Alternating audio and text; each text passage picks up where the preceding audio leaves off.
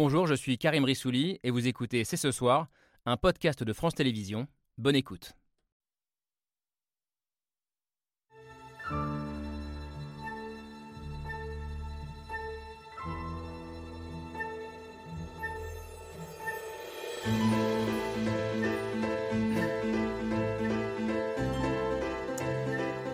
Bonsoir à toutes et à tous, soyez les bienvenus sur le plateau de C'est ce soir. Vous n'avez pas envie de sortir, pas envie de bosser, pas envie de faire du sport, voire de recevoir vos amis à dîner. Rassurez-vous, vous, n'êtes pas les seuls. La France serait même prise d'une grande épidémie de flemme dont nous allons débattre ce soir. Une flemme bien installée depuis la crise sanitaire qui a bouleversé dans la durée notre rapport au travail, au loisir, qui a révolutionné nos usages et nos modes de consommation. Alors sommes-nous devenus un peuple de fainéants?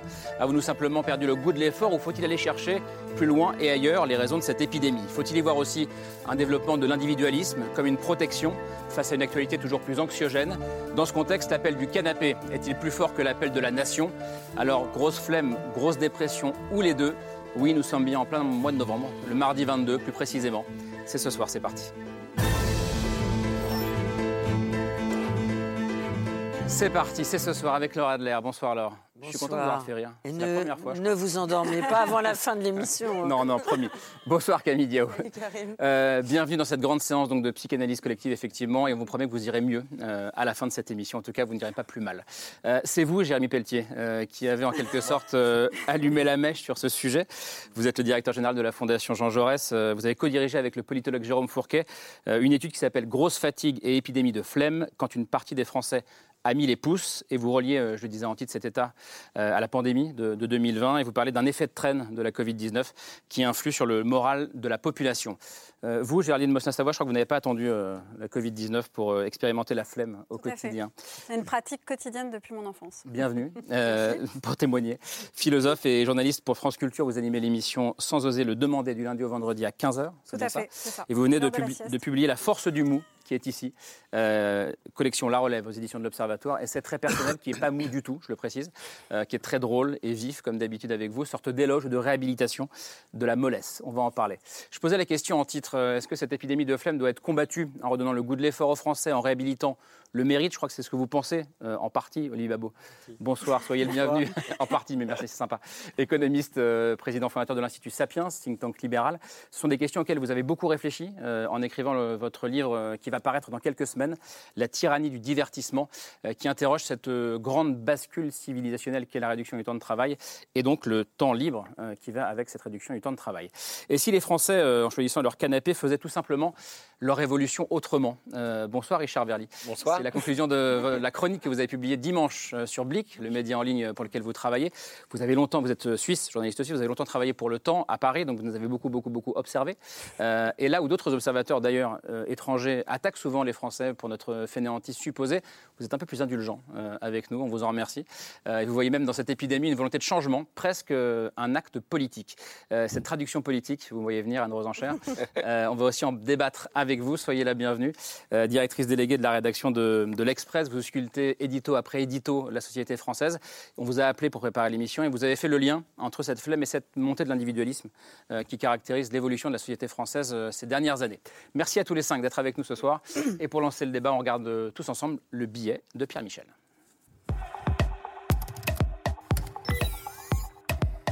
Effet secondaire, conséquence du Covid ou remise en cause générale, il y a comme un retour de flemme. Il fait froid.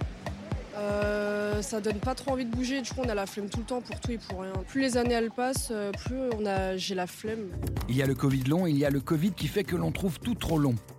30% des Français se disent moins motivés qu'avant la crise sanitaire, un chiffre qui grimpe à 40% chez les 25-34 ans. La France serait devenue l'autre pays de la flemme, flemme de faire les courses. On n'a plus de temps à consacrer euh, pour aller faire nos courses, enfin faire des courses dans un supermarché, c'est une heure de notre temps. Flemme de descendre à la supérette, flemme d'ouvrir la porte au livreur. C'est le client qui nous envoie une invitation sur l'application. Et nous, non, on va dessus et maintenant, on va pouvoir ouvrir. Frigo plein versus vide intérieur, notif partout, envie nulle part, on ne se déplace plus au cinéma. La fréquentation a baissé de plus d'un tiers par rapport à celle d'avant la crise sanitaire. Ça vaut pour les salles obscures, pour un objet du désir lui aussi de plus en plus obscur. Les Français ne fréquentent pas moins les salles de cinéma, ils fréquentent moins tout. Les salles, les musées, les librairies, euh, les jardins. Bien au chaud, chacun chez soi, la France plaide pour le plaid.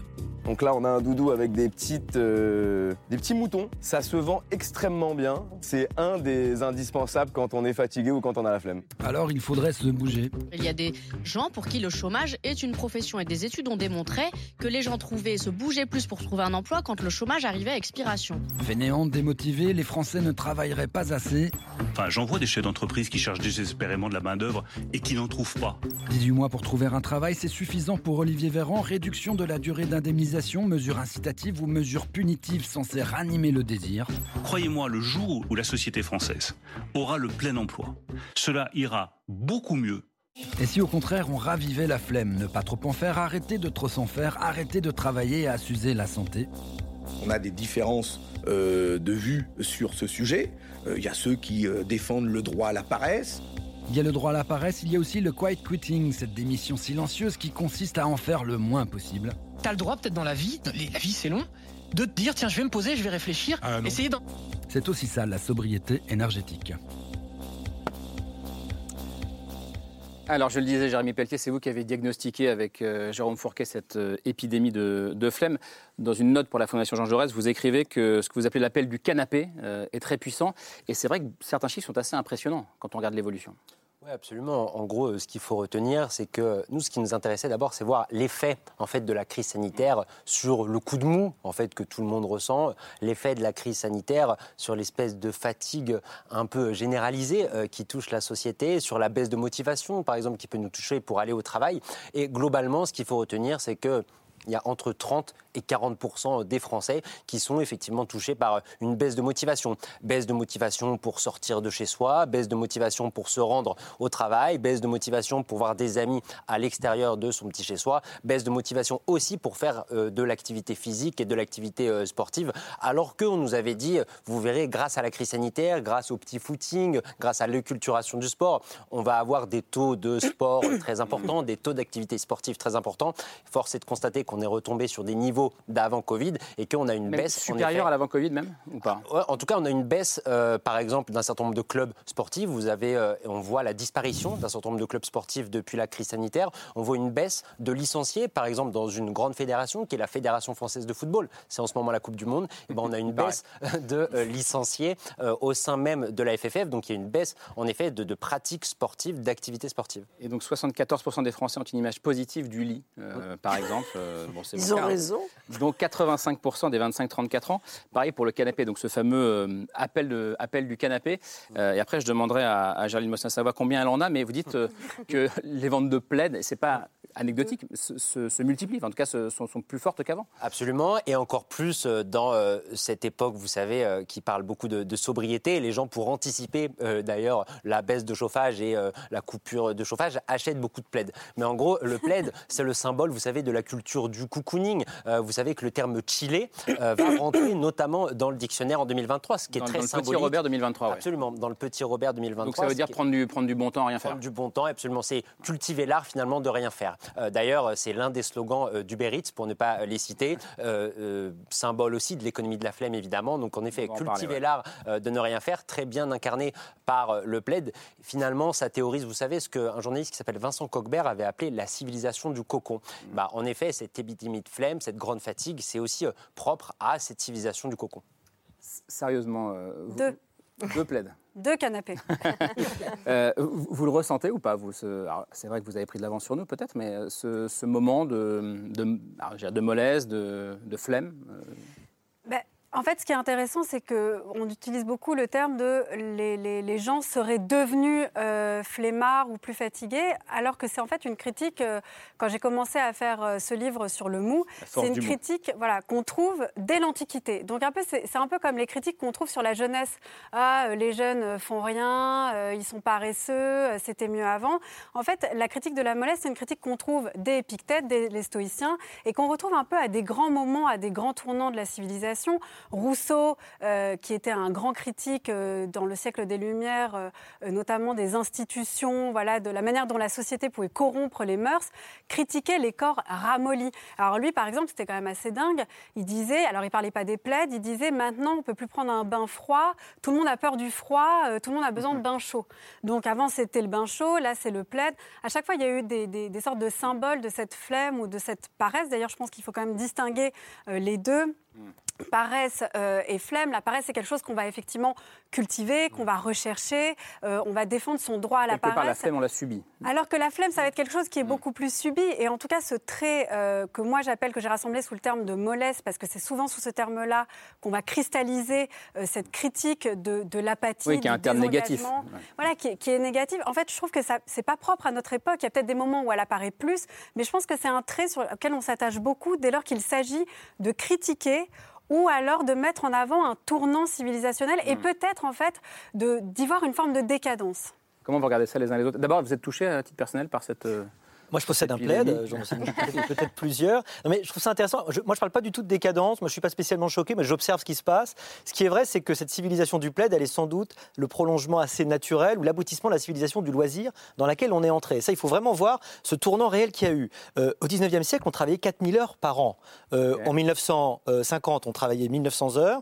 Aujourd'hui, c'est 1400. Si on prend une autre comparaison qui est très intéressante, puisque on vivait beaucoup moins longtemps, si vous prenez la vie éveillée de quelqu'un au 19e siècle, quand vous travaillez, c'est-à-dire vous ne faisiez pas partie évidemment de l'aristocratie, vous travaillez 70% de votre vie éveillée. Enfin, le travail, c'était l'essentiel de votre vie, et puis vous essayez d'avoir un peu de loisir. Aujourd'hui, vous faites une carrière aux 35 heures et vous vivez 80 ans, vous ne travaillez que 12% de votre vie éveillée. En réalité, le travail est devenu, je m'en, je, je m'en lamente pas spécialement, mais le travail est devenu euh, une petite partie d'une vie qui est avant tout une vie extraordinaire de loisirs, avec des loisirs énormes, et qui font que Et- euh, mais qui, la coup- question de l'usage de ce temps nouveau, ce temps extraordinairement important, regardez, 1950, on a gagné 400 heures, euh, 500 heures, pardon, c'est l'équivalent d'un mois de vie en plus chaque année qu'on a en temps libre. Mais ça veut dire quoi que, que ce temps libre euh, a des, une- comme conséquence une plus grande flemme, une plus grande mollesse C'est pas forcément évident. Alors, cette situation du loisir, là, elle se rencontre avec ce que j'appelle un vide téléologique, c'est-à-dire un vide, un vide de sens. Vous, euh, au XVIIIe siècle, vous auriez dit aux gens, c'est quoi votre but dans la vie? Ils auraient dit paradisier, aller auprès de Dieu, parce que c'est ça la seule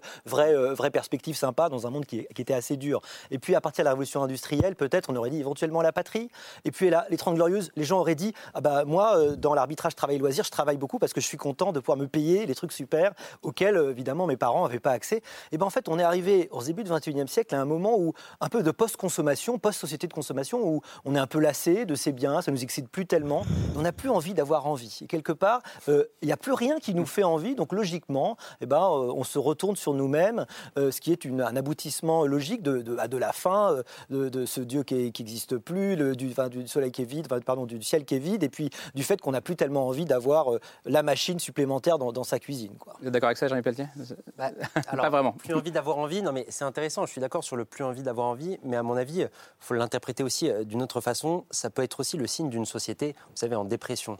Moi, euh, ce qui m'a frappé euh, dans l'enquête, et c'est la raison aussi pour laquelle on a voulu analyser cette espèce de grande fatigue, c'est le sentiment de grande vulnéra- vulnérabilité, le sentiment de grande fragilité, notamment de la jeune génération. En gros, quand vous interrogez les individus aujourd'hui, notamment depuis, les- depuis la crise sanitaire, vous avez une part non négligeable qui se dit insuffisamment solide mentalement pour faire face aux aléas de la vie quotidienne. Et en gros, ce à quoi on assiste, c'est une fragilisation émotionnelle depuis la crise sanitaire, une fragilisation psychologique de la population, en gros de plus en plus vulnérable, notamment parce que je pense qu'à force de parler, vous savez, société résiliente, société résiliente, notamment depuis les, les attentats, on a mal analysé, mal interprété l'impact que ça avait chez les individus. Mais si vous prenez depuis 2015 les attentats, 2015-2016, un certain nombre de crises sociales, la euh, crise des Gilets jaunes, vous rajoutez la crise sanitaire, vous rajoutez la guerre en Ukraine, avec en fond de cours la crise climatique, l'éco-anxiété, en effet, je pense que ça impacte le corps social, ça impacte les individus, et c'est aussi ça qui les rend euh, fatigués, un peu apathiques, et un peu effectivement dans une mollesse euh, existentielle. Mollesse et, et dans un cocon. C'est purement français, vous le sentez aussi chez vous, euh, Richard Verlier? Je crois qu'il y a des spécificités françaises quand même. Tout ce qui touche au loisir, euh, là, je pense qu'on peut généraliser. C'est d'abord à peu près commun à l'ensemble des pays européens et on peut sans doute dire que c'est commun aux pays occidentaux euh, parce que ces loisirs arrivent, je dirais, de la même manière via les plateformes. euh, on sait tout ça. Par contre, il y, y a deux spécificités françaises à mon avis. La première, c'est le fait que le pays, la population, moi je le vois quand je discute avec des gens, le mot fatigué revient quand même beaucoup plus souvent en France qu'ailleurs. Euh, Il y, a- un sentiment d'un pays qui est épuisé, ou en tout cas une partie de la population, et c'est vrai surtout chez les jeunes, alors qu'a priori, normalement, ce devrait être les moins fatigués. Donc là, je crois qu'il y a un problème chronique qui est spécifique à la France. Par exemple, si vous allez en Suisse demain, euh, vous posez la question, spontanément, les gens vous diront pas qu'ils sont fatigués. Ça, c'est quelque chose qui est très français. L'autre chose, je crois qu'il faut quand même parler du système. Le système français, et c'est sans doute sa grandeur, ou en tout cas son confort, il a une offre de loisirs, je pense notamment aux loisirs publics, en termes de musées, de et autres, qui est énorme, en particulier dans les grandes villes. C'est pas le cas de tous les pays européens, il faut quand même le voir. Il y a des pays qui sont moins favorisés de ce point de vue-là.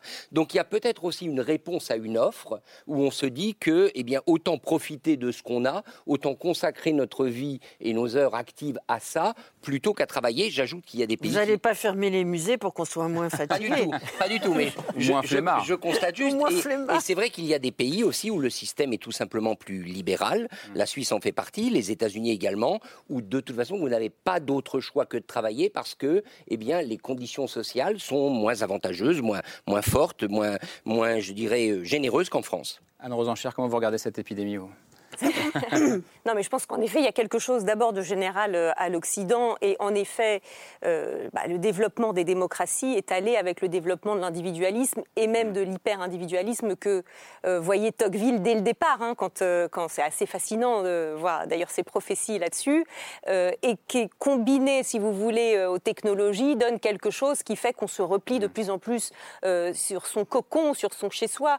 Mais quelque part, il y a eu d'abord en effet l'Église qui a été touchée, tous les lieux de l'aventure collective, euh, l'Église, les syndicats, enfin là où se faisaient euh, l'épopée euh, ensemble, c'est progressivement ont été atteints. C'est normal que le travail arrive aussi dans cette foulée-là. Et puis si vous ajoutez en plus à cela, en effet, l'économie ultra tertiarisée euh, de nos sociétés, vous avez en effet, service. comme euh, on a vu dans votre euh, dans votre petit sujet, désormais des des, des Ah, même Vous pouvez des être livré chez vous en votre absence. en ça, votre absence, des gens qui vont ranger vos courses dans votre frigo, quoi. Donc là, on se dit, c'est pas possible, on est dans une dans une dystopie, ça va s'arrêter, bon.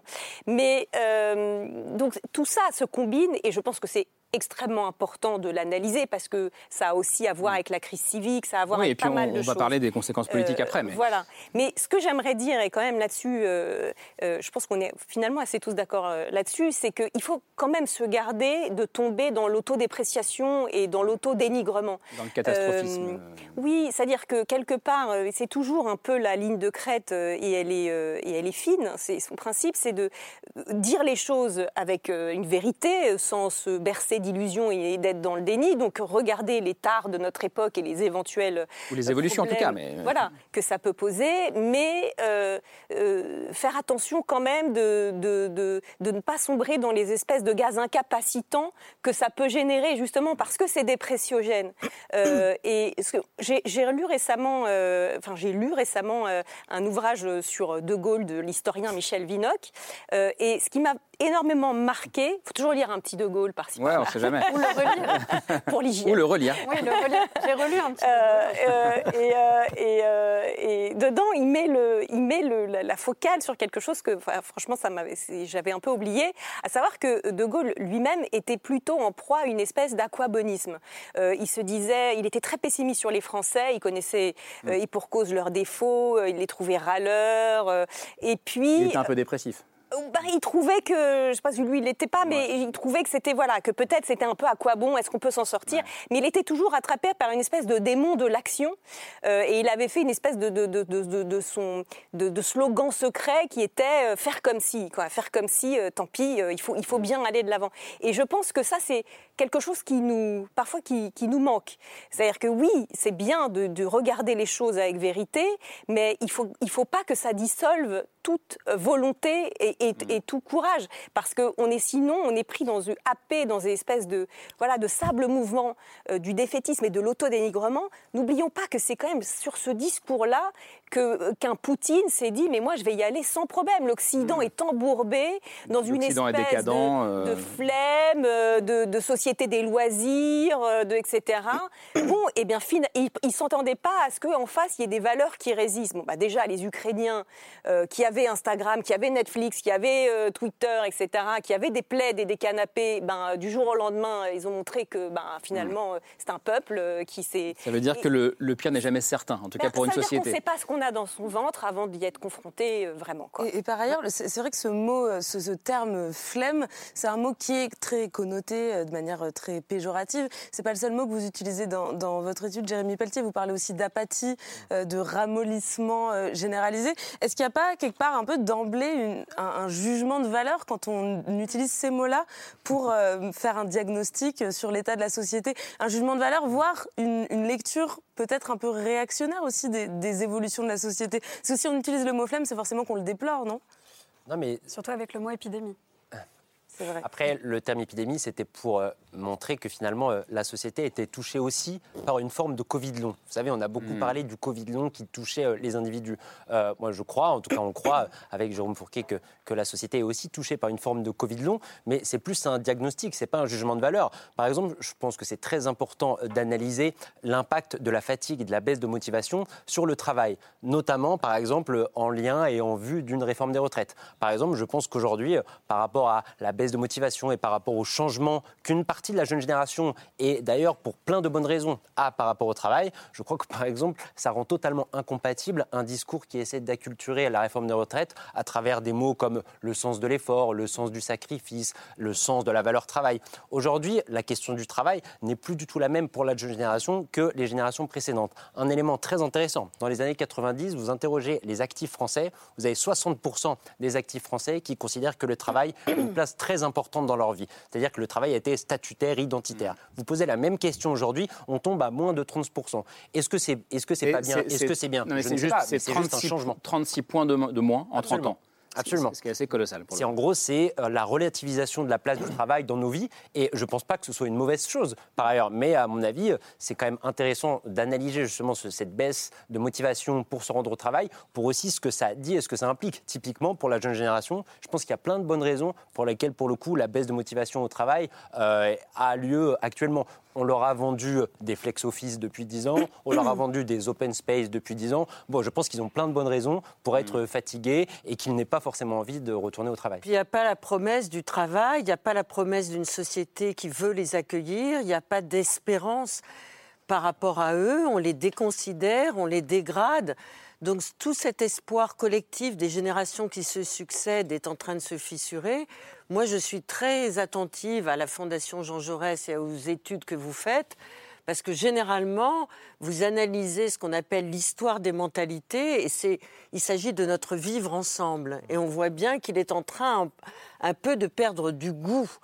Et ce goût-là, je crois qu'il s'alimente peut-être à deux raisons. D'une part, est-ce qu'on n'est pas en train de vivre une civilisation du solipsisme dans laquelle on est complètement rentré, c'est-à-dire on est de plus en plus seul face aux écrans, face aux images, face aux demandes, etc. Cette solitude a été agrandie par cette crise du Covid qui finalement nous a autorisé ou nous a enjoint, nous a donné des ordres à rester seul avec nous-mêmes. Rester seul avec soi-même, ça nous avait paru une tâche insurmontable au début de l'épidémie de Covid, puis après, on s'y est habitué, et puis être avec les autres, c'est difficile. C'est se confronter avec le A, avec un grand autre, le grand autre, ça veut dire ne pas être d'accord avec les autres, et cette espèce de, de, de, cocon euh, circulaire, finalement, nous empêche peut-être de nous inscrire dans, un- dans un projet collectif. Donc je voulais avoir vos avis là-dessus. Bah, moi, je ne suis pas du tout euh, défaitiste ou inquiète et je suis d'accord sur le fait qu'il ne faut pas s'auto-déprécier et voir en fait dans la flemme et dans l'individualisme qui l'accompagne un grand danger. Parce que comme je l'ai dit tout à l'heure, je pense que c'est un trait, une critique qui est permanente en fait, euh, qu'on fait justement pour interroger ce vivre ensemble. Et qu'à partir du moment où on souligne la mollesse, c'est qu'on est déjà en train de s'interroger sur qu'est-ce qui fait qu'on va euh, retourner voir les autres, qu'est-ce qui fait que je me lève le matin pour aller au travail. Et justement, j'aimerais réagir sur cette question des loisirs. Parce que les loisirs, pour moi, c'est pas la mollesse du tout. On- en disant qu'on a de plus en plus de loisirs, c'est comme si on nous disait, bah, de quoi vous vous plaignez? Vous avez de plus en plus le choix. Vous avez- on a combien d'heures maintenant Vous nous disiez? On a. euh, Bah, on ne travaille que on travaille 1400 par an. 12%, on ne travaille que- 12% de que- son 12% temps de sa vie, éveillé. si vous Voilà, voulez. donc qu'est-ce que ça voulait dire par là? Ça voulait dire qu'en fait, dans ces loisirs-là, on faisait rien ou alors on devait l'occuper avec des loisirs. C'est justement cette question-là d'opposer tout le temps le loisir au travail. Ça va ensemble. On nous a dit que pendant les vacances, il fallait aller au musée, il fallait, prendre des, il fallait justement prendre des vacances, mais dans le sens, il fallait faire des choses pendant les vacances. Je pense que la mollesse, la flemme, la fatigue, l'apathie, le désinvestissement, vous pouvez l'appeler comme vous voulez, c'est une remise en cause de ce, monde- de ce modèle très dualiste entre d'un côté, je me lève pendant euh, 11 mois tous les matins pour aller au travail et j'ai du temps de loisir à rentabiliser. Il y a Donc une donc- forme de- c'est une façon de, bah, il y a une forme de faire re- la révolution, comme le il y dit a une Richard de Verlier. rentabilisation du travail que, que, va, que casse justement ce mouvement de flemme et interroge ces modes d'existence très normés et avec des horaires très cadrés. Richard Verlier, puis je vous laisserai répondre une- après. Il y, a une, il y a une forme de révolte, ça je le pense vraiment. En même temps que l'étude de la Fondation Jean Jaurès, j'ai lu le baromètre du Secours catholique sur la pauvreté qui est paru la semaine dernière, je crois quasiment à la même date.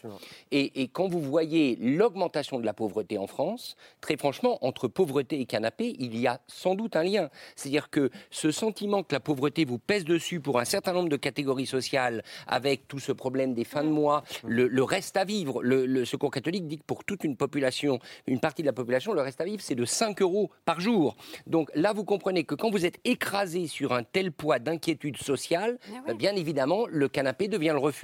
Et en allant quelque part sur votre canapé, eh ben, vous exprimez une révolte, une révolte qui est passive, qui ne se traduit pas en manifestation, mais vous vous révoltez contre un système qui vous ne permet pas de vivre correctement. Le spécialiste des loisirs. Oui, il y a- un effet de, vous savez, de ce qu'on appelle le barthélebisme, cette euh, euh, formidable euh, euh, nouvelle où Bartleby, le scribe, on lui demande de faire un truc et il dit I would rather not to, je crois, c'est ça. I would prefer not to. Not préfère Et en fait, ne a- prefer not to. il n'a absolument pas envie, euh, et, et je crois que c'est peut-être la ligne de fracture qui euh, sépare vraiment aujourd'hui la société entre ceux qui ont une passion, que ce soit dans le loisir ou dans le travail, peu importe, parce qu'on peut être passionné de plein de façons, et ceux qui l'ont pas. Alors moi j'ai la chance d'être enseignant et je discute avec mes étudiants et je leur dis qu'est-ce que c'est quoi une vie professionnelle réussie? Je dis vous aurez, vous aurez deux trucs qui vont vous montrer que vous êtes content dans votre vie professionnelle. C'est un, vous n'avez pas la dépression du dimanche soir. Donc ça sera déjà un bon départ. Et deux, imaginez que vous gagnez au loto. Si vous vous souvenez de la pub Merci patron, ou au revoir patron. Bah, au revoir patron. Non, euh, au Hein, revoir- on- au revoir président. Au revoir président, Ouais. pardon. Au revoir président. Donc vous gagnez au loto, forcément vous arrêtez chanter, parce, que, mais bon. parce, que, parce que personne. Et alors c'est amusant parce qu'il y avait un sondage de la CFDT en 2017. Alors est-ce que ça a changé avec le Covid? Peut-être Mais en 2017, 39% des gens disaient si je gagne au loto, je continue à faire ce que je fais. C'est-à-dire que vous avez comme une partie des gens qui sont passionnés. Donc peu importe que ce soit une passion au travail ou une passion au loisir, moi je trouve que le plus triste quand même, c'est de n'avoir plus aucune passion pour rien, plus rien qui vous émeut, plus rien qui vous meut, qui vous fait bouger en fait. C'est ça euh, euh, ce que je lis parfois, enfin ce que j'ai l'impression de lire à travers l'idée de mollesse. Voilà, c'est une apathie, une aboulie, si vous voulez. Non, Mais en fait, c'est intéressant parce que tout à l'heure, vous avez parlé de vide téléologique, c'est ça? Oui. C'est-à-dire qu'en gros, on- n'arrive plus Voilà, à donner a- de y a- sens y a à, plus- y a à- plus rien à qui nous appelle, Voilà, voilà. Il n'y a, pas Dieu, il n'y a pas. euh, y a La pas, euh, consommation, voilà, c'est ça. On est. pas. mais moi, je trouve que. sens, ça nous ennuie, vide de sens. Justement, en fait, on, on voit la mollesse comme un moment, comme le symptôme d'une perte de sens, comme un vide. Mais on ne s'est jamais demandé justement si, quand on a la flemme ou un coup de mou ou justement de l'apathie, c'était pas une manière aussi de se poser cette question du sens. Habituellement, à quel moment dans votre vie vous avez réellement l'occasion de vous poser la question du sens de votre vie?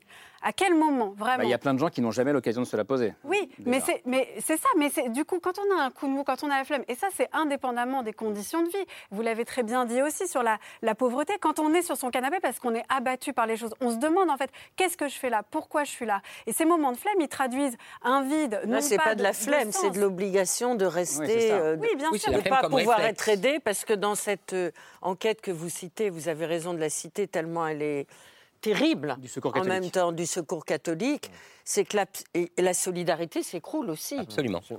Oui, quand même, moi, je veux juste finir sur le- la question aussi de, de- de la mollesse, sur, euh, sur ce qui est à la fois ce symptôme effectivement du vide, mais qui, je pense, en fait, est aussi le signe que les gens ont peut-être envie de se poser la question de qu'est-ce qui fait que du Mm. sens de leur vie. C'est pas forcément triste, c'est Oui. aussi peut-être justement pourquoi je suis là. Alors, est-ce que j'ai vraiment envie d'aller à ce travail-là? Est-ce que j'ai envie de travailler de cette manière pour gagner euh, cet argent-là avec des loisirs qui ne me plaisent peut-être pas tant que ça? Anne. Oui, alors déjà sur la question de la révolte, je ne suis pas sûre que, ce- que la flemme soit directement corrélée à la dureté de la vie parce que. euh, Il euh, faut avoir la possibilité d'avoir de la flemme. Déjà, premièrement, je pense qu'il y a plein de gens qui n'ont Qui pas beaucoup de possibilités de d'avoir de la flemme. Et puis, et puis on, a vécu des. Enfin, on a vécu, d'ailleurs, on les a pas vécus, mais par le passé, il y a eu des, époques bien pires en termes de dureté de la vie, euh, et il y avait moins cette problématique-là. Moi, je pense que c'est plus lié justement au développement de l'individualisme, etc. Mais euh, c'est-à-dire que moi, j'aimerais bien personnellement, j'identifie deux choses. C'est-à-dire que, bien entendu, que le temps pour, euh, euh, ne serait-ce que la contemplation, en effet, la déconnexion, euh, le repos, tout simplement, euh, bah, c'est quelque chose d'important. Et d'ailleurs, le fait qu'il y ait un recentrage parfois sur le bonheur domestique, moi, je trouve pas ça, euh, je trouve ça même très bien. Enfin, euh, ça peut être aussi, enfin, source de solidité, de, de, de, d'un- de- de quelque chose de tangible. Parfois, le, on a l'impression de plus trop maîtriser ce qui se passe à l'extérieur. Bon, bah, ce, ce- le, le- le chez-soi, l'odyssée du chez-soi, c'est quand même, c'est pas rien. Enfin, c'est pas comme si tout ce qui était à l'intérieur de nos quatre murs, euh, c'était, c'était nul, c'était égoïste. Et le, le- c'est voilà, euh, quelque part, euh, si on part pas à l'étranger au moindre, au moindre euh, euh, week-end prolongé, euh, c'est aussi plus pas mal pour la planète. Mais je distingue ça de la perte du goût de l'effort, qui pour moi est vraiment problématique pour le Et qui existe pour vous ah oui, je pense. Et tous les profs. Alors d'ailleurs, c'est marrant parce que pour ceux qui connaissent des profs, quelle que soit leur option politique, c'est pas un discours Hmm. politique réac, c'est ça que je veux dire.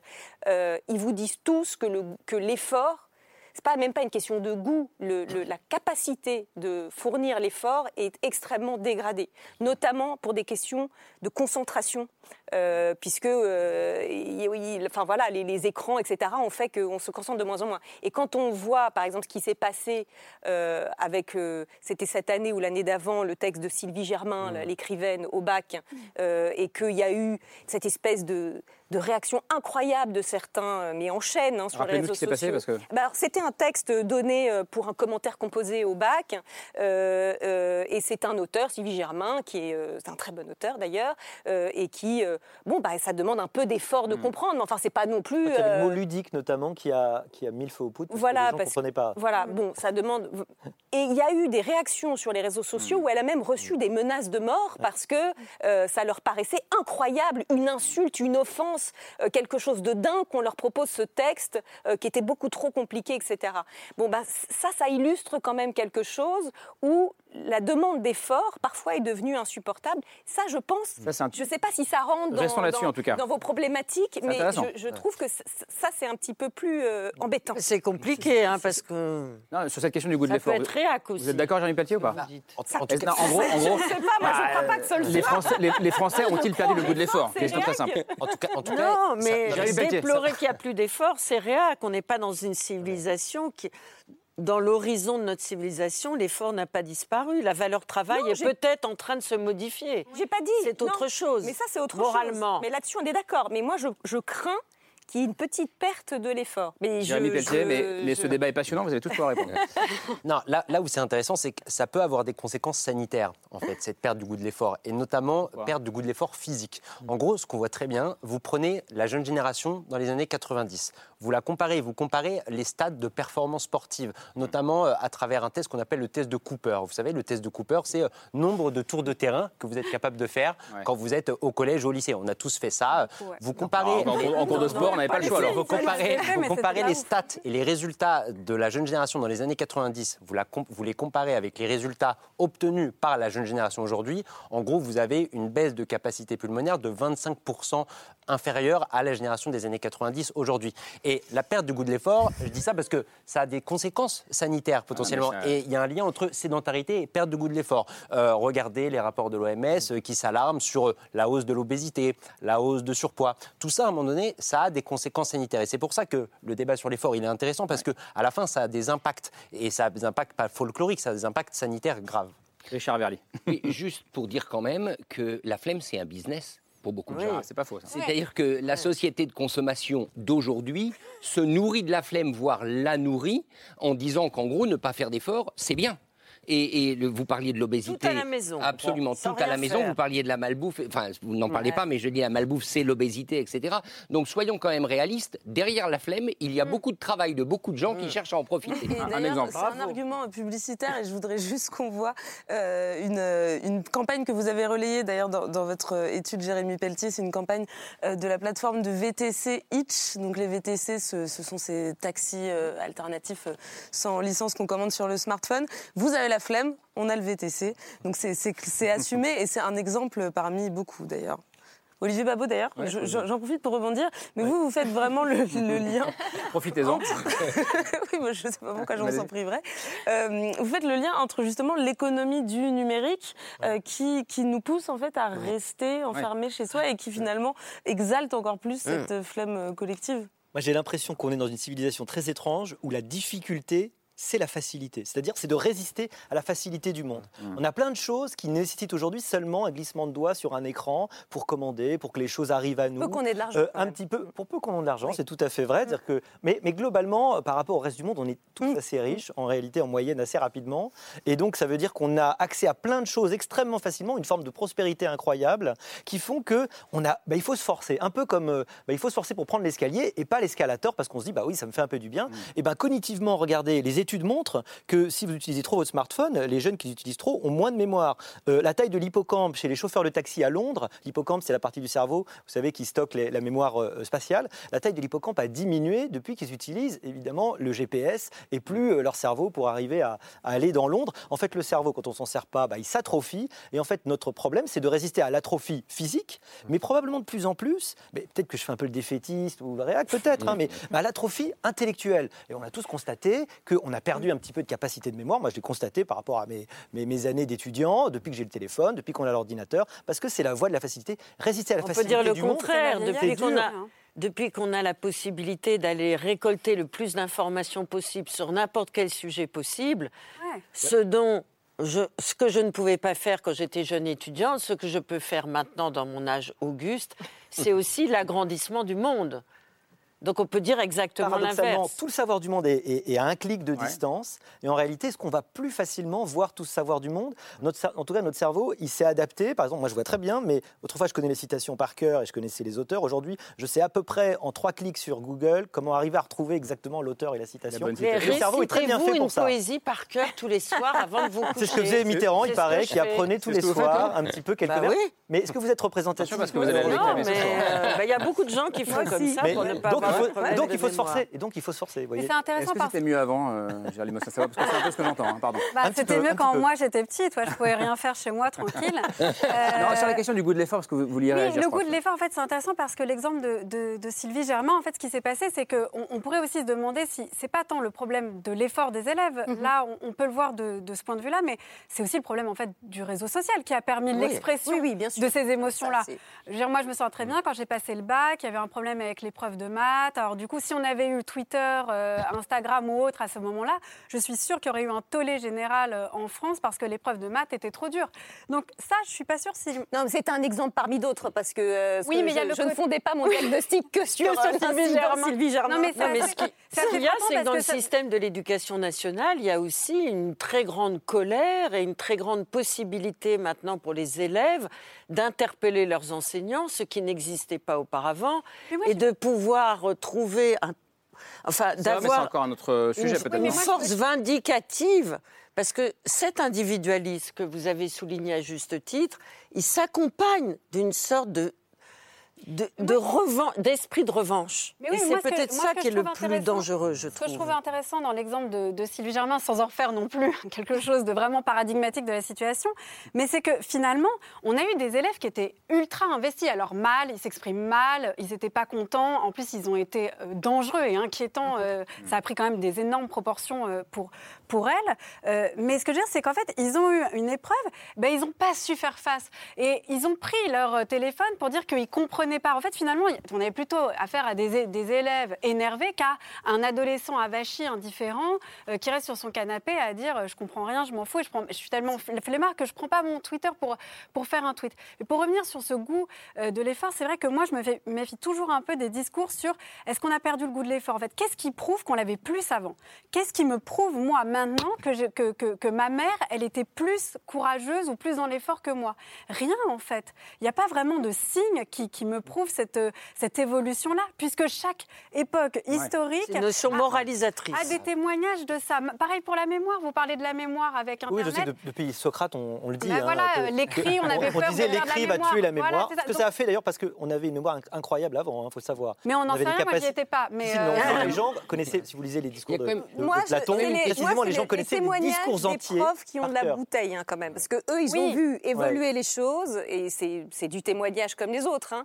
Mais, quand vous étiez étudiante ou au lycée ou ado, on vous disait pas euh, Anne, euh, qu'est-ce que tu fais? Ta génération fait rien, vous n'êtes pas engagée. euh, Il y a quand même cette permanence-là. Oui, non, mais je suis. On n'avait pas besoin de nous le dire, on était engagés, on avait envie enchères. d'apprendre. On a toujours envie d'app- d'apprendre. Bah, Les jeunes aussi plus ont envie d'apprendre. C'est-à-dire que c'est compliqué, il faut toujours se défier en effet. Et on, est, on a commencé pareil là-dessus de, de, de, de, de- de l'exercice de déploration, Oui. comme si Mm. chaque époque inventait sa catastrophe. C'était pas mieux avant. etc.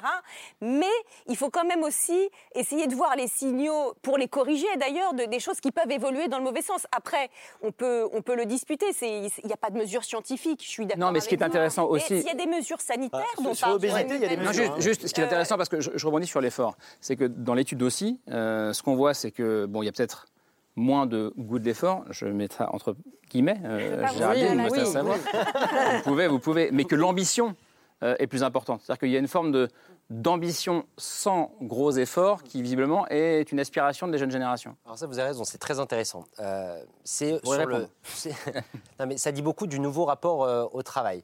Euh, en effet, quand vous interrogez la jeune génération, la jeune génération se considère comme ambitieuse. La jeune génération se considère comme travailleuse. Par contre, quand vous leur demandez euh, est-ce que vous êtes d'accord avec la phrase euh, il faut souffrir pour réussir? Est-ce que vous êtes d'accord avec la phrase gagner suppose de faire des sacrifices?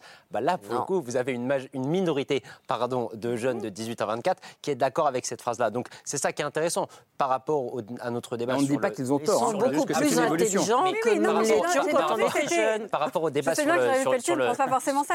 C'est- sur le changement du rapport au travail, c'est ça qui est intéressant, c'est Ouais. qu'en gros, ce qu'on voit, c'est euh, qu'il n'y a plus la dimension sacrificielle euh, par rapport au travail. On veut plus se donner corps et âme au travail parce qu'en gros, mais pour de bonnes raisons, on considère sans doute que ce qu'on recevait du travail par rapport à ce qu'on donnait, bah, en gros, la balance était déséquilibrée. Et donc, vous avez une partie de la génération, en effet, de la jeune Mais génération. Nous, on pensait que le travail était au centre cardinal de notre vie. Vous aviez raison ou pas? Mais non, on avait tort. Les jeunes sont bien plus intelligents parce qu'ils considèrent leur rapport au travail comme étant beaucoup plus équilibré et que leur rapport personnel au monde et à la vie passe par d'autres choses que le travail. Alors quand que même les vocations parfois. Enfin, je sais pas, il y a aussi des gens qui ont des vocations professionnelles. Enfin, Oui, euh, d'accord. Et dans tous les milieux Richard d'ailleurs. la valeur travail qui est en train d'évoluer. Je trouve que les jeunes générations nous vrai. donnent des leçons. Mais je me demande s'il ne faut pas quand même lier un certain nombre des résultats que vous avez trouvés dans votre étude au système d'éducation français. Euh, je vais prendre deux exemples qui sont hors de France. Euh, Il y a quelque chose dont on parle beaucoup en France maintenant, mais on n'en a- on n'en parlait pas ces dernières années, c'est l'apprentissage. Dans des pays comme l'Allemagne ou comme l'a Suisse, où l'apprentissage a été très développé, l'apprentissage, et là peut-être je suis un peu en désaccord, il y a quand même quelque chose qui fait la différence entre le travail et les loisirs, c'est la discipline c'est l'obligation de fait. Et l'apprentissage, c'est quand même... On, on- on réalise qu'on est obligé de faire quelque chose quand on se retrouve très jeune chez un patron en alternance avec l'école. Et ça, c'est quelque chose, maintenant on y vient en France, ça a été abandonné pendant des années, je crois que tout le monde est à peu près d'accord pour dire que c'était une erreur d'avoir abandonné cette Apprentissage. filière. La deuxième chose, c'est qu'il y a des systèmes d'éducation en Europe, c'est pas la peine d'aller chercher jusqu'aux États-Unis, où on valorise davantage la culture physique et l'effort physique. Où par exemple l'après-midi est consacré à des activités physiques. Ça fait longtemps qu'on en parle en France, mais là on ne l'a pas fait par contre. Donc peut-être que ça doit être, cette, une étude comme la vôtre, l'occasion de réfléchir à ce qu'il faudrait changer dans un système français qui reste quand même un système, on va dire, très porté sur l'activité intellectuelle. Sur la question de l'effort et du mérite, peut-être aussi euh, que cette jeune génération ne croit plus euh, à ça parce qu'elle ne croit plus à une sorte d'effort récompensé, qui est une forme de mystique du mérite aussi dans ce pays. Vous vous avez raison. En fait, quand on s'intéresse aux jeunes, il ne faut pas oublier que ce sont les enfants des parents qui ont vécu notamment la crise de 2008. Bah, en gros, ils ont vu leurs parents se faire euh, licencier, se faire virer euh, du jour au lendemain après euh, 20 ans ou 30 ans de bons et loyaux services pour l'entreprise. Donc en gros, ce à quoi on assiste, à mon avis, c'est la crise des allégeances. En gros, et cette jeune génération ne fait plus confiance, comme jadis, aux chefs d'entreprise, à l'entreprise. Ils ne considèrent plus que le travail va les protéger, va les sécuriser. Et donc en effet, ils ont rééquilibré euh, la relation euh, passionnelle, euh, charnelle euh, que les générations euh, plus âgées avaient par rapport au travail. en effet. Et, et à ce propos, je, je voudrais euh, amener dans la discussion un autre chiffre qui est, qui est assez symbolique de, de ce bouleversement de notre rapport au travail, c'est qu'aujourd'hui, il y a plus de 60% des Français euh, qui sont prêts à gagner moins d'argent si, en contrepartie, eh bien, ça leur permet d'avoir plus de temps libre. Et, et en fait, c'est l'exact opposé du fameux euh, travailler plus pour gagner plus de Nicolas Sarkozy en 2008. Et à l'époque, une majorité de Français adhéraient à cette idée-là. Donc en 15 ans à peine, euh, il y a véritablement un, bouleversement du sens des priorités qui s'est euh, opposé. Et je voudrais continuer d'ouvrir une porte que vous avez entrouverte tout à l'heure, euh,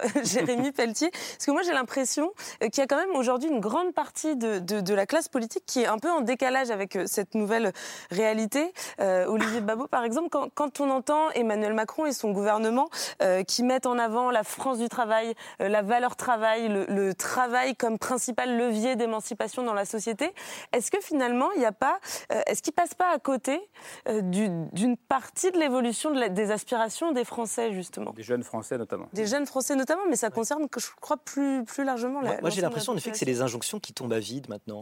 Si on regarde l'histoire, d'ailleurs, sur, sur le très long terme, les, les sociétés premières, euh, les ethnologues, ils montrent qu'en fait, il y avait une sorte d'arbitrage travail-loisir où, en fait, on ne cherchait pas à améliorer les technologies parce qu'on vivait dans une sorte de loisir infini où on montre qu'on on travaillait en gros 2-3 heures par jour pour, pour sa nourriture et encore, on dormait beaucoup. Bon.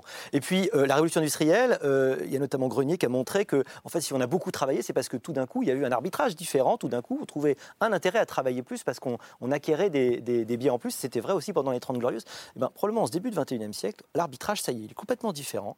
L'arbitrage tra- travail-loisir, il est fait. D'ailleurs, les 35 heures se sont payées par la modération salariale. On, fait, on sait, en fait, en réalité. C'est-à-dire que sur le long terme, ça fait qu'on gagne moins. Ça n'a pas été 35 heures payées Quelque 39. part, on l'accepte, mais c'est vrai que c'est là qu'on a un petit peu euh, cette contradiction, parce qu'on veut quand même le confort du 21e siècle et euh, acheter tout ce qui va avec, euh, avec euh, avoir le, le- n'est-ce pas, les plateformes de, de contenu, etc. à la demande, et en même temps, on n'a plus envie de trop bosser, et c'est là qu'à un moment donné, les choses peuvent avoir un peu de friction politique. Et on est aussi, Anne Rosenchard, dans un moment où le rapport de force entre le salarié et l'entreprise s'inverse aussi, euh, Oui, où le salarié a plus de, peut-être Oui. de, de pouvoir de dire non à l'employeur qu'avant. Sur- Surtout chez les cadres, hein, objectivement, euh, c'est Oui. quand même pas. euh, Et le je- rappeler à chaque fois, oui. Et oui, et d'ailleurs, je pense qu'il faut faire aussi un tout petit peu attention au biais euh, sociologique du- de ce débat, euh, parce que je crois que la valeur travail. Pour, euh, j'espère que c'est pas trop réel, Laure. elle est encore, euh, elle est, elle est encore quand même vivace, notamment euh, dans une partie des catégories populaires et de la France moyenne, où d'ailleurs c'est pas par hasard que c'est Fabien Roussel ou François Ruffin Mm. ou même Marine Le Pen qui bénéficie d'un- large vote de la France populaire qui le, le- le martèle le plus. D'ailleurs, parfois en en faisant en en faisant beaucoup, mais mais mais mais mais c'est je il y a quand même, euh, même si ça n'est plus forcément la priorité des priorités, c'est peut-être bien que les choses se rééquilibrent, mais il y a quand même cette demande euh, parfois de statut, de dignité, de je ne suis pas euh, inutile dans la société. euh, euh, Non, Et qui fait qu'on peut se demander si la flemme n'est pas euh, une réaction de petits bourgeois, entre guillemets. On peut se demander, bien sûr. Si vous voulez, je crois, moi je crois évidemment à la valeur travail et vous avez tout à fait raison de souligner à quel point elle demeure nécessaire et vitale pour nous tous dans notre société. Mais je crois, comme vous l'avez dit dans le début de cette émission, que nous avons tous sous-estimé les conséquences de la pandémie du Covid. Pour la perception de notre vie, à la fois la fragilité de notre vie, et donc à partir de cette perception et de cette reconnaissance de la fragilité de notre existence, beaucoup de personnes se sont dit, eh bien si la vie est si fragile, on va peut-être réfléchir à notre vie. Et vous avez vu que notamment dans le secteur de l'hôpital public, il y a eu beaucoup de départs du corps médical, des infirmières, des infirmiers. On est dans un pays qui a très peu de mobilité socio-professionnelle. Et là, pour le coup, la France a retrouvé une mobilité socio-professionnelle parce que de nombreuses personnes ont réfléchi à leur vie, on, pa- on- on quittait les grands centres, on choisit une autre vie, gagner moins, vivre mieux, avoir un rapport au fait même d'être vivant. Donc je pense que votre enquête a une dimension aussi existentielle. La vie ne sera jamais comme avant, après, mais on n'a pas Euh, beaucoup de vecteurs pour pouvoir l'analyser. Autrement dit, est-ce qu'on n'est pas tous encore un peu confinés, quelque part Bah, en fait, Dans là nos têtes. Je suis d'accord sur la remarque et sur les, les biais sociologiques. Effectivement, le débat, en fait, il risque vite d'être un petit peu biaisé par le fait que euh, on se demande vite, oui, mais c'est un- c'est quelque chose de petit bourgeois, de se faire livrer le marketing de la flemme, d'avoir euh, l'occasion de s'allonger sur son canapé pour se poser des questions et tout. Euh, et ça, c'est un- une dimension qui est fondamentale dans cette question, que ce soit de la mollesse, de la flemme, de l'apathie. Mais je pense effectivement que ces moments de mollesse-là, indépendamment des conditions euh, sociales, politiques, elles peuvent aussi s'abattre sur nous. Et on a beaucoup parlé pendant la pandémie, et vous avez employé le terme, Jérémy Pelletier, de dépression. Il y a quand même une- la question du coup de mou. C'est un mot qu'on emploie, on dit souvent j'ai un coup de mou, euh, je suis fatiguée et tout. Mais cette question-là, en fait, de- de- du fait de, s'effondrer, euh, est aussi l'occasion, je l'ai déjà dit, en fait, de, se questionner, mais effectivement de se questionner aussi sur les injonctions. On parlait sur les corps des, des individus qui, sont, qui ont moins de capacité ré- pulmonaire, Respiratoire. respiratoire. 25% euh, moins pour un- 25% pour un jeune par d'aujourd'hui rapport aux années par rapport à un jeune d'il y a 90. 30 ans. Euh, ce qui m'inquiète pour ma fille, mais bon, voilà. Je pensais à ça Euh, aussi. hein. voilà, tout de suite, Pardon. voilà. Et donc, et je me disais que j'étais quand même pas mal lotie finalement. Mais en fait, on- pourquoi c'est ce manger-bouger là qu'on a entendu tout le temps, ce slogan? En fait, pourquoi j'irais bouger? C'est ça qu'il y a, Bah, il y a pour une être sorte en meilleure santé? Non, mais cette, oui, mais cette idée de la meilleure santé pour vivre mieux comment? On en revient aux Mmh. conditions sociales dans lesquelles on vit. On a beaucoup valorisé l'activité. Dans le, dans le livre, je, je- je- je me base sur Anna Arendt et notamment la condition de l'homme moderne, où elle dit en fait qu'on a eu une transformation du rapport au travail. Le travail avant, c'était quelque chose de laborieux et qui n'était pas valorisé. Ce qu'on valorisait, c'était la contemplation, c'était le repos qui permettait l'espace de la pensée, l'exercice de la pensée. Maintenant, on est dans une société de travailleurs, dans une société de consommateurs. Et donc, effectivement, l'activité est valorisée comme une agitation. Ce qu'Anna Arendt démontre très bien dans son livre. Donc, il faut se poser aussi la Ouais, question est-ce que qui- les moments c'est de ça la. qui est de- peut-être en train de bouger d'ailleurs. ben voilà, mollesse, coup de flemme, coup de mou, tout ce que vous voulez, tout, indépendamment des classes sociales, est-ce que c'est pas aussi en fait des appels du corps et même de l'esprit qui disent stop en fait, pourquoi je m'agite? C'est pas ça l'activité, c'est pas ça agir. D'où effectivement la question de la valeur travail qui doit reprendre un sens. Je voulais, je voulais rebondir sur les chiffres que donnait Camille euh, en disant qu'avant c'était travailler plus pour gagner plus et maintenant c'est travailler moins pour ça, en gagner gros, moins. c'était 60, Euh, 40, alors moi ça, je vois pas Disons que travaillé moins pour. euh, Camille disait en préparant l'émission pour kiffer plus. Mais Moi, je vois- pas du- Gagnez moins pour kiffer plus. J'ai pas trouvé mieux. Ça.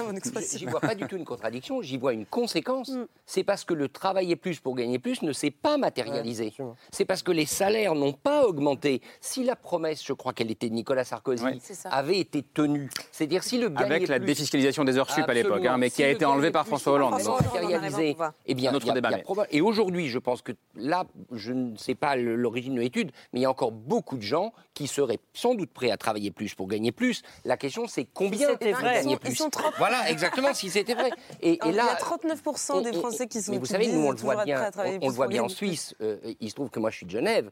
Euh, quand on voit le nombre de frontaliers qui, tous les jours, passent la frontière pour venir travailler en Suisse, les gens viennent travailler avec, je ne sais pas, bonheur ou moins de bonheur, mais en tout cas, ils viennent travailler parce qu'ils savent qu'ils vont trouver de l'autre côté de la frontière des salaires qui sont nettement plus élevés élevés. que ceux qu'ils auraient obtenus en France. Donc, travailler plus pour gagner plus, je pense que c'est toujours dans les têtes. Le doute, il est sur, au fond, on va nous le promettre, mais, on va pas tenir la Mais les deux ne sont peut-être pas incompatibles parce que la question qui était ouverte par euh, Géraldine Mossin-Savoie, qui était de OK, je veux bien travailler plus pour gagner plus, je veux bien être en meilleure santé, mais pour quel, Pourquoi pour quel sens à ma vie? Dans un monde fini, euh, dit-on, le péril climatique, euh, un monde de plus en plus anxiogène. euh, quelle est la réponse à cette question-là? Moi, je... Ils ont- Vous ils ont- l'a donné. Est-ce que la vérité est bien j'avais, j'avais cinq personnes, c'est tombé sur vous. Bonne chance. Mais moi, ce qui me réjouit justement dans le fait que le loisir gagne, c'est que, en fait, il y a trois types de loisirs, euh, si on veut essayer de schématiser. Il y a le loisir pascalien du divertissement, qui est un loisir qui nous, bah, qui nous fait pas progresser personnellement. C'est un loisir de perte de temps, si vous voulez. Alors, c'est beaucoup les écrans, mais il y a des écrans super aussi qui peuvent nous apprendre beaucoup. Il y a le loisir que j'appelle aristocratique, qui est le loisir d'agrégation sociale. C'est quand on sort avec des copains, quand on voit sa famille, quand on voit des gens. C'est euh, parce que faisait évidemment qu'un courtisan, c'était sa profession, c'est d'être en groupe et de travailler à sa place en groupe. Et puis il y a le loisir grec qui est le scolet, Le scolaire, il y en a, parle beaucoup dans, dans la crise de la culture.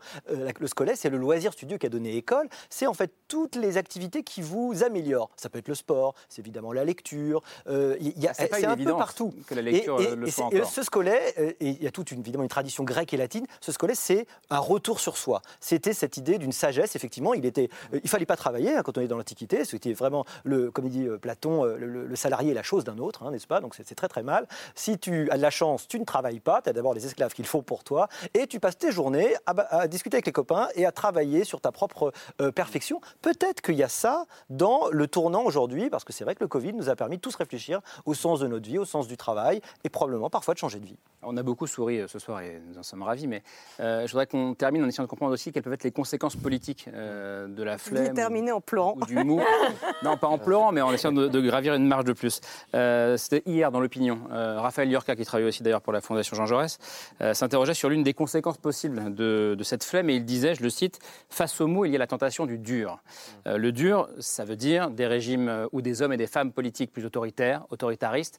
Est-ce que c'est ça au fond, euh, sans vouloir faire pleurer les gens qui, qui peut guetter aussi cette, cette crise de la mollesse, de la flemme, etc. Il peut y avoir ça, effectivement. Il peut y avoir un responsable politique ou un candidat qui tente de prendre le contre-coup, euh, justement le contre-coup du mou, d'ailleurs. Le, le Voilà, absolument. euh, et essayer d'incarner quelque chose.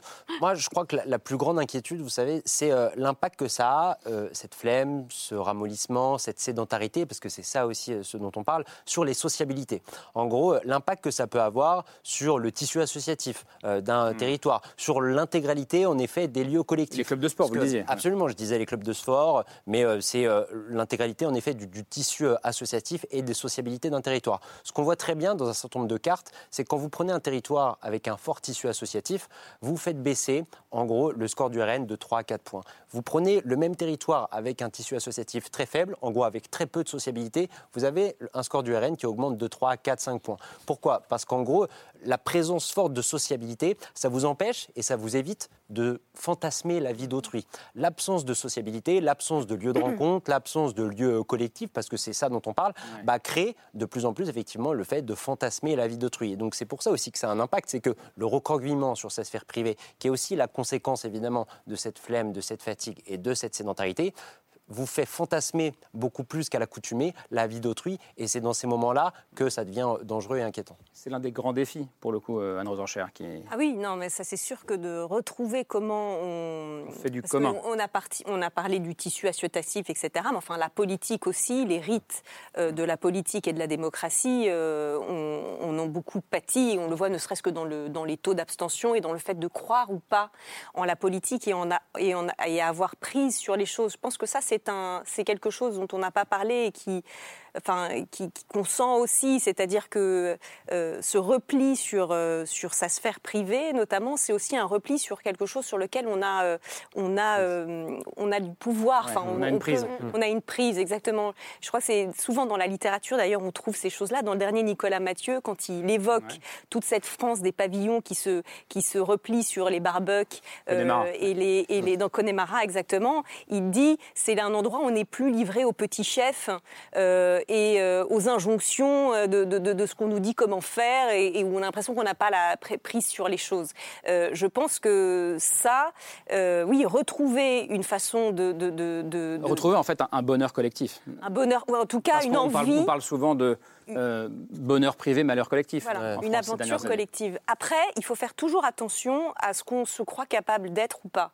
Euh, En tant que peuple en tant que peuple, parce qu'il y avait eu un, il y a eu un célèbre euh, débat à, Oxford en 1933 euh, entre le, le plus grand as- assemblée d'étudiants d'Oxford, où c'est le colonel Goya qui raconte ça, où en fait le- la motion soumise était jamais je n'irai me battre euh, ou mourir pour mon roi et pour mon pays. Euh, et cette motion avait gagné très largement, je ne sais plus à 260 contre 150. euh, euh, C'était ultra pacifiste. Churchill avait dit quelle horreur, machin et tout. Et en fait, quand six ans plus tard, il a, il- le, le- le War Office a fait une, une campagne de, de- de recrutement juste avant la guerre, enfin c'était cinq ans plus tard.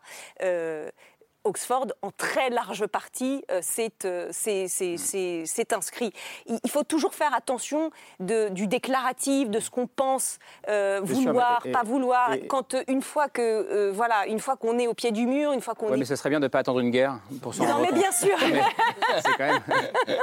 Géraldine Mossin savoir. Non, je rebondis sur le, le- sur le fait que quand on est dans un état de mollesse, et c'est ce que craignait Alexis de Tocqueville, c'est que justement une sorte de grand pouvoir tutélaire, de despotisme doux nous prenne en charge et qu'on qu'on préfère voilà, être soumis et confort chez nous, euh, voilà, renfermé dans la solitude de nos cœurs, comme il disait, euh, sur nos canapés et dans un plaid, plutôt que effectivement euh, d'être lucide sur les dangers qui nous entourent.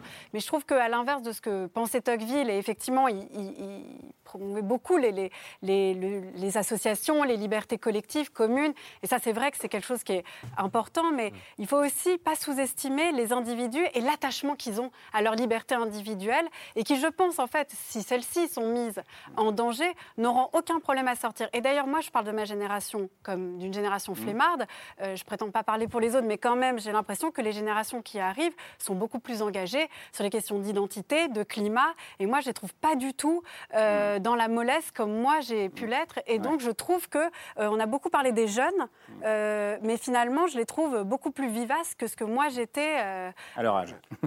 il y a quelques années. Oui, d'autant que certains flemmards peuvent se révéler très pugnaces. Churchill était un flemmard notoire, qui, Oui, qui enfin, adorait passer beaucoup de temps. Contrarié. euh, ah, voilà.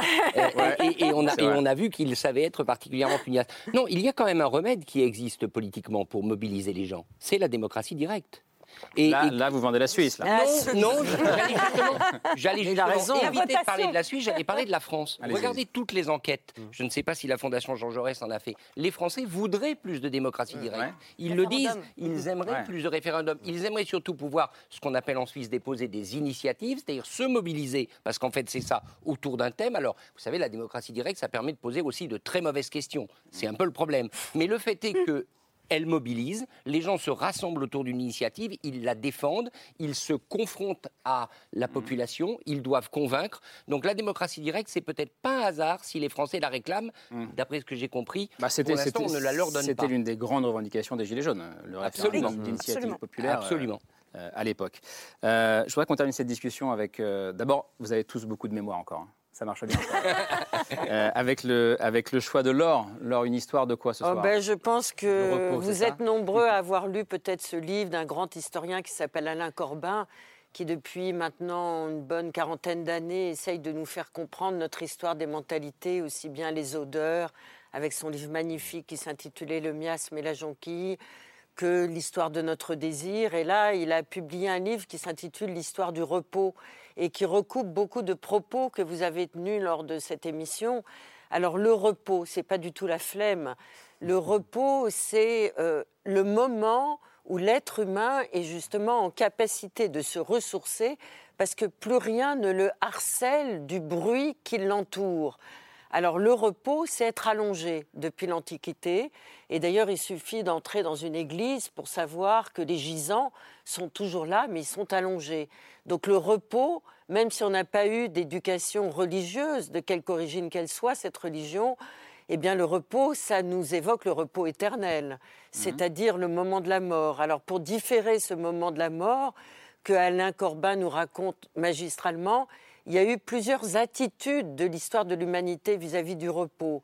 Il y a eu bah, l'ascension du travail, la civilisation industrielle au XIXe siècle, qui interdisait le repos aux plus déshérités, aux ouvriers qui venaient dans les grandes fabriques. Il y a eu le harcèlement du travail, l'impossibilité de ce repos. Et puis il y a eu aussi la projection des grandes pandémies. On a complètement oublié, et moi j'avais aussi oublié, puisqu'on a beaucoup parlé du Covid, la grande pandémie de la tuberculose au 19e au 20e siècle, avec ce grand sanctuaire du renfermement qui était le sanatorium, où là c'était l'obligation du repos pour exclure ceux qui étaient atteints de la tuberculose, les isoler par rapport à la société, mais aussi cette idée du repos obligatoire comme ressourcement. Et Alain Corbin euh, conclut ce livre magnifique en disant que l'acmé du repos dans notre civilisation contemporaine, ça a été les années 1950-1970, avec le repos obligatoire. Il prend comme exemple, ça m'a fait marrer, mais vraiment, j'y avais jamais pensé, le repos obligatoire qui était le bronzage sur les plages, rester immobile, un repos euh, pour paraître bien comme tout le monde. Et il termine en disant qu'aujourd'hui, c'est la civilisation du burn-out, donc le repos devient la seule alternative à notre civilisation du harcèlement du travail. C'est vraiment un livre absolument incroyable que je vous recommande fortement. Oui, Géraldine Massin Je suis d'accord. Et je signale aussi à l'histoire de la fatigue de Georges Vigarello. est Voilà, ben ça se recoupe, c'est voilà. formidable aussi. Voilà. Nous avons parlé sur ce plateau déjà, euh, avec lui notamment. Euh, merci beaucoup d'être venu euh, dialoguer, débattre euh, avec nous ce soir. Merci. Et vive la flemme. Vive la flemme, vive tout. Vive le- l'effort aussi. Voilà, euh, on, fera un, on fera un bilan de tout ça. Merci, merci d'être venu, Géraldine Pelletier. Richard Verly, on vous retrouve sur le média en ligne Blick. Merci d'être venu euh, ce soir. Olivier Babot, on ne l'a pas encore physiquement parce qu'il n'est pas encore sorti, mais on conseille euh, déjà, euh, on le redira à la sortie, la lecture de votre Tyrannie du divertissement. Euh, ce sera chez Bûcher-Chastel et on l'enverra à Géraldine Mosna-Savoie, c'est promis. Euh, et moi, je vais vous offrir celui-ci. Je vous offre celui-ci, La Force du Mou. Euh, c'est- à l'Observatoire, collection La, la Relève. Et sur France Culture, ça s'appelle Sans oser le demander.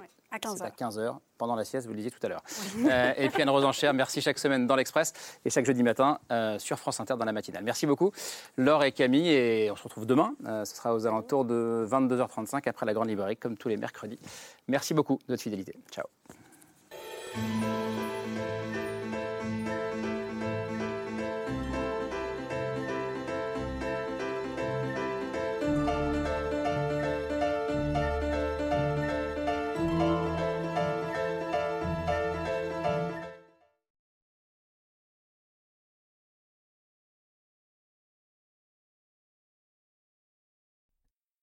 C'était C'est ce soir, un podcast de France Télévisions. S'il vous a plu, n'hésitez pas à vous abonner. Vous pouvez également retrouver les replays de l'émission en vidéo sur France.tv.